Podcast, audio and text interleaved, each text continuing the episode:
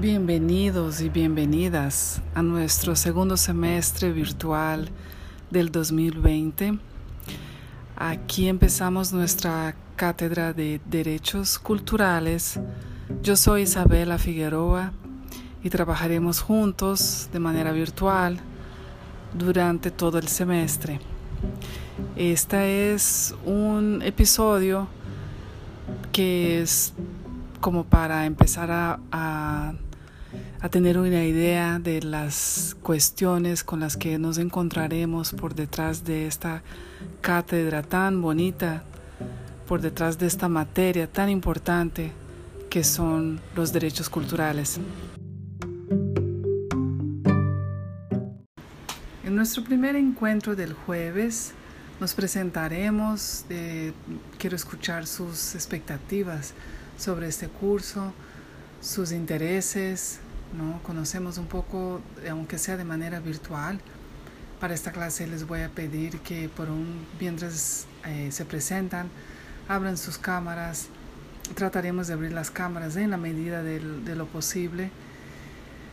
Y les invito a que escuchen este fragmento de este libro llamado De animales a dioses de un historiador israelí cuyo nombre es Yuval Noah Harari donde él hace algunas relaciones, nos presenta algunas relaciones y dinámicas entre la imaginación, el, el derecho, las leyes, nuestra cultura, entre otras conexiones que él hace.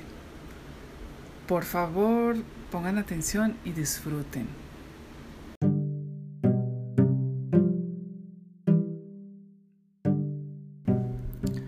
Como consecuencia de la revolución cognitiva, el chismorreo ayudó a Homo sapiens a formar bandas mayores y más estables. Pero incluso el chismorreo tiene sus límites. La investigación sociológica ha demostrado que el máximo tamaño natural de un grupo unido por el chismorreo es de unos 150 individuos. La mayoría de las personas no pueden conocer íntimamente más de 150 seres humanos, ni chismorrear efectivamente con ellos. En la actualidad, un umbral crítico en las organizaciones humanas se encuentra en algún punto alrededor de este número mágico. Por debajo de dicho umbral, comunidades, negocios, redes sociales y unidades militares pueden mantenerse basándose principalmente en el conocimiento íntimo y en la actividad de los chismosos. No hay necesidad de rangos formales, títulos ni libros de leyes para mantener el orden. Un pelotón de 30 soldados e incluso una compañía de 100 soldados pueden funcionar muy bien sobre la base de unas relaciones íntimas con un mínimo de disciplina formal. Un sargento muy respetado puede convertirse en el rey de la compañía y ejercer su autoridad incluso sobre los oficiales de grado. Un pequeño negocio familiar puede subsistir y medrar sin una junta directiva, un director ejecutivo o un departamento de contabilidad. Pero una vez se cruce el umbral de los 150 individuos, las cosas ya no pueden funcionar de esta manera. No se puede hacer funcionar una división con miles de soldados de la misma manera que un pelotón. Los negocios familiares de éxito suelen entrar en crisis cuando crecen y emplean a más personal. Si no se puede reinventar, van a la quiebra. ¿Cómo consiguió el Homo sapiens cruzar este umbral crítico y acabar fundando ciudades que contenían decenas de miles de habitantes e imperios que gobernaban a cientos de millones de personas? El secreto fue seguramente la aparición de la ficción. Un gran número de extraños pueden cooperar con éxito si creen mitos comunes.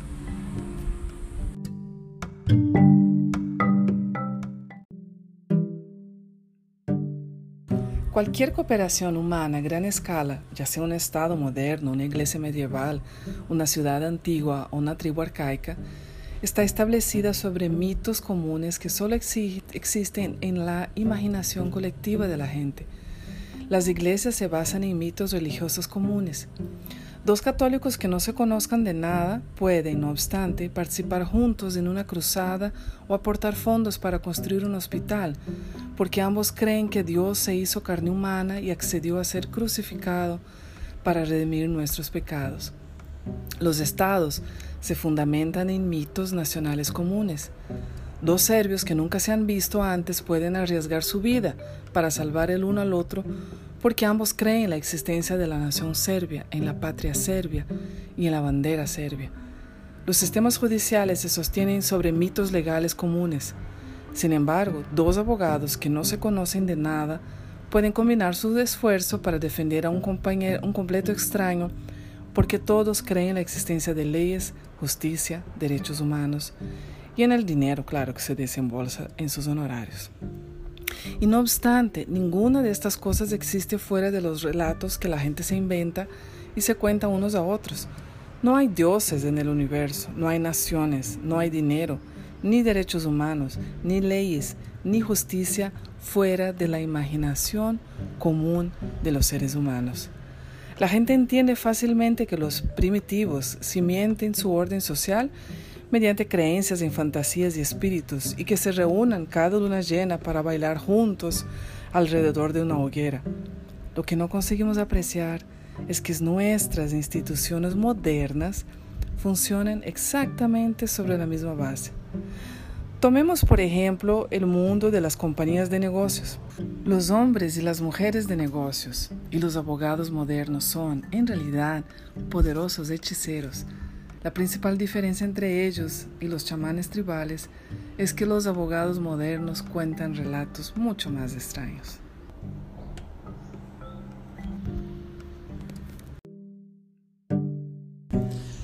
Luego el autor Yuval Harari, él, para dar un ejemplo sobre mm, esta nuestra imaginación, donde en, el, donde en los días de hoy permea todos los aspectos de nuestro mundo en el que vivimos, eh, empieza a hablar de la, de la empresa de carros francesa, Peugeot.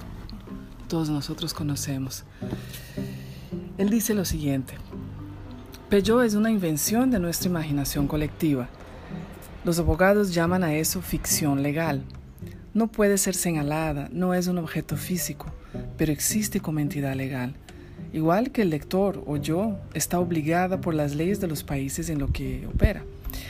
Puede abrir una cuenta bancaria y tener propiedades, paga impuestos y puede ser demandada, incluso procesada separadamente de cualquiera de las personas que son sus propietarias o que trabajan para ella.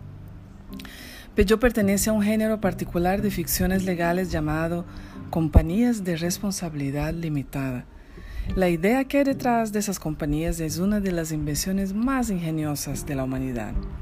Homo sapiens vivió durante incontables milenios sin ellas. Durante la mayor parte de la historia documentada solo podían tener propiedades los humanos de carne y hueso, del tipo que anda sobre dos piernas y tiene un cerebro grande.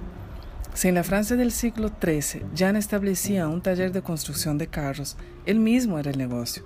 Si uno de los carros que construía se estropeaba en una semana después de haber sido comprado, el comprador descontento habría demandado personalmente a Jan. Si Jan hubiera pedido prestadas mil monedas de oro para establecer su taller y el negocio quebrara, había tenido que devolver el préstamo vendiendo su propiedad privada su casa, su vaca, su tierra. Incluso podría haberse visto obligada a vender a sus hijos en vasallaje. Si no podía cubrir la deuda, podría haber sido encarcelado por el Estado o esclavizado por sus acreedores. Era completamente responsable, sin límites, de todas las obligaciones en las que su taller hubiera ocurrido.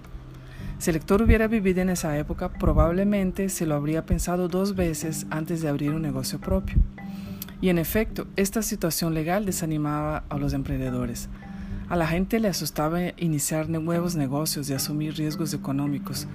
No parecía que valiera la pena correr el riesgo de que sus familias terminaran en la completa indigencia. Esa es la razón por que la gente empezó a imaginar colectivamente la existencia de compañías de responsabilidad limitada. Tales compañías eran legalmente independientes de las personas que las fundaban o de las que invertían dinero en ellas o de las que las dirigían. A lo largo de los últimos siglos, tales compañías se han convertido en los principales actores de la escena económica y nos hemos acostumbrado tanto a ella que olvidamos que solo existe en nuestra imaginación. En Estados Unidos, el término técnico para una compañía de responsabilidad limitada es corporación, lo que resulta irónico porque el término deriva, deriva del latín corpus, cuerpo, lo único de los que carecen dichas corporaciones. A pesar de no tener cuerpos legales, el sistema legal estadounidense trata a las corporaciones como personas legales, como si fueran seres humanos de carne y hueso.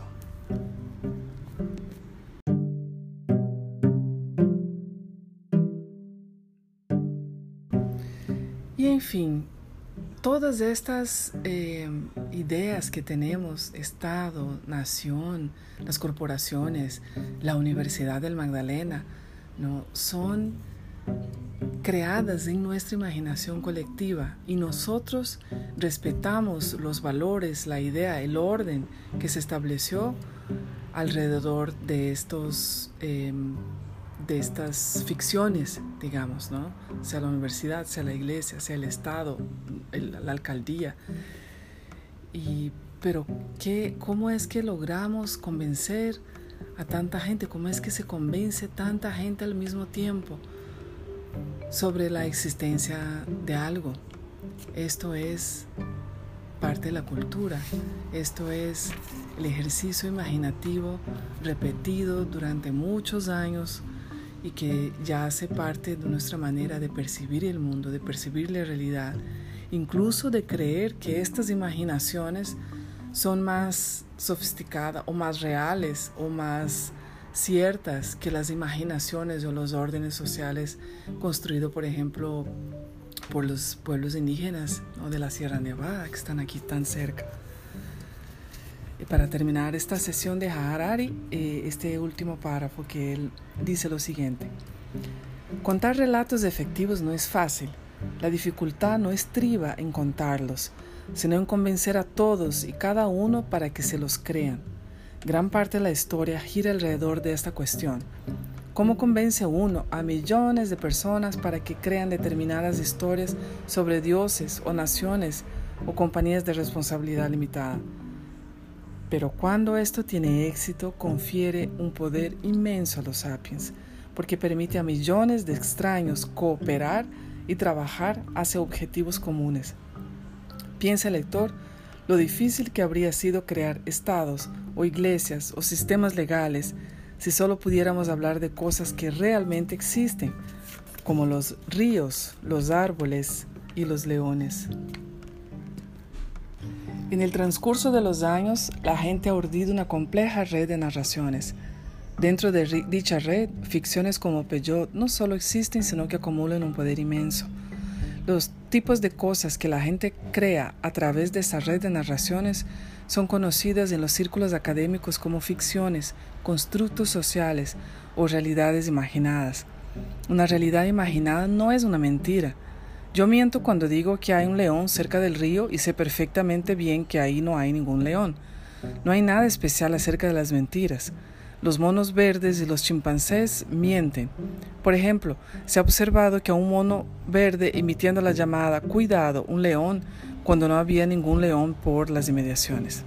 Esta alarma asustó convenientemente e hizo huir a otro mono que acababa de encontrar un plátano que lo dejó para el mentiroso, quien pudo robar el premio para sí. A diferencia de la mentira, una realidad imaginada es algo en lo que todos creen, y mientras esta creencia comunal persista, la realidad imaginada ejerce una gran fuerza en el mundo. El escultor de la cueva de Stadel pudo haber creído sinceramente en la existencia del espíritu guardián del hombre león. Algunos hechiceros son charlatanes, pero la mayoría de ellos creen sinceramente en la existencia de dioses y demonios. La mayoría de los millonarios creen sinceramente en la existencia del dinero y de las compañías de responsabilidad limitada. La mayoría de los activistas de los derechos humanos creen sinceramente en la existencia de los derechos humanos.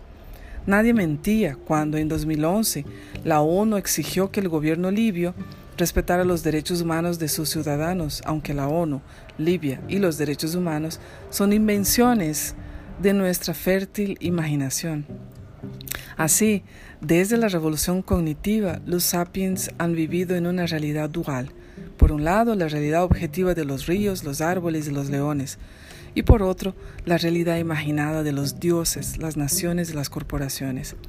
A medida que pasaba el tiempo, la realidad imaginada se hizo cada vez más poderosa, de modo que en la actualidad la supervivencia de ríos, árboles y leones depende de la gracia de estas identidades imaginadas, tales como dioses, naciones y corporaciones.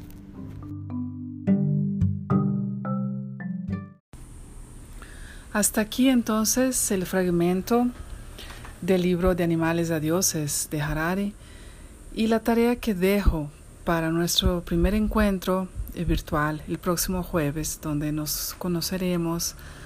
Eh, seguramente será un placer verlos y conocer sus expectativas del curso. La tarea que les dejo es pensar qué tiene que ver lo que acabamos de escuchar con derechos culturales. Me interesa conocer la imaginación de ustedes, me interesa conocer las conexiones que desde este momento, antes de que empecemos las clases, eh, pueden ustedes hacer respecto a ese texto. Así que aquí les dejo con un abrazo y hasta muy pronto.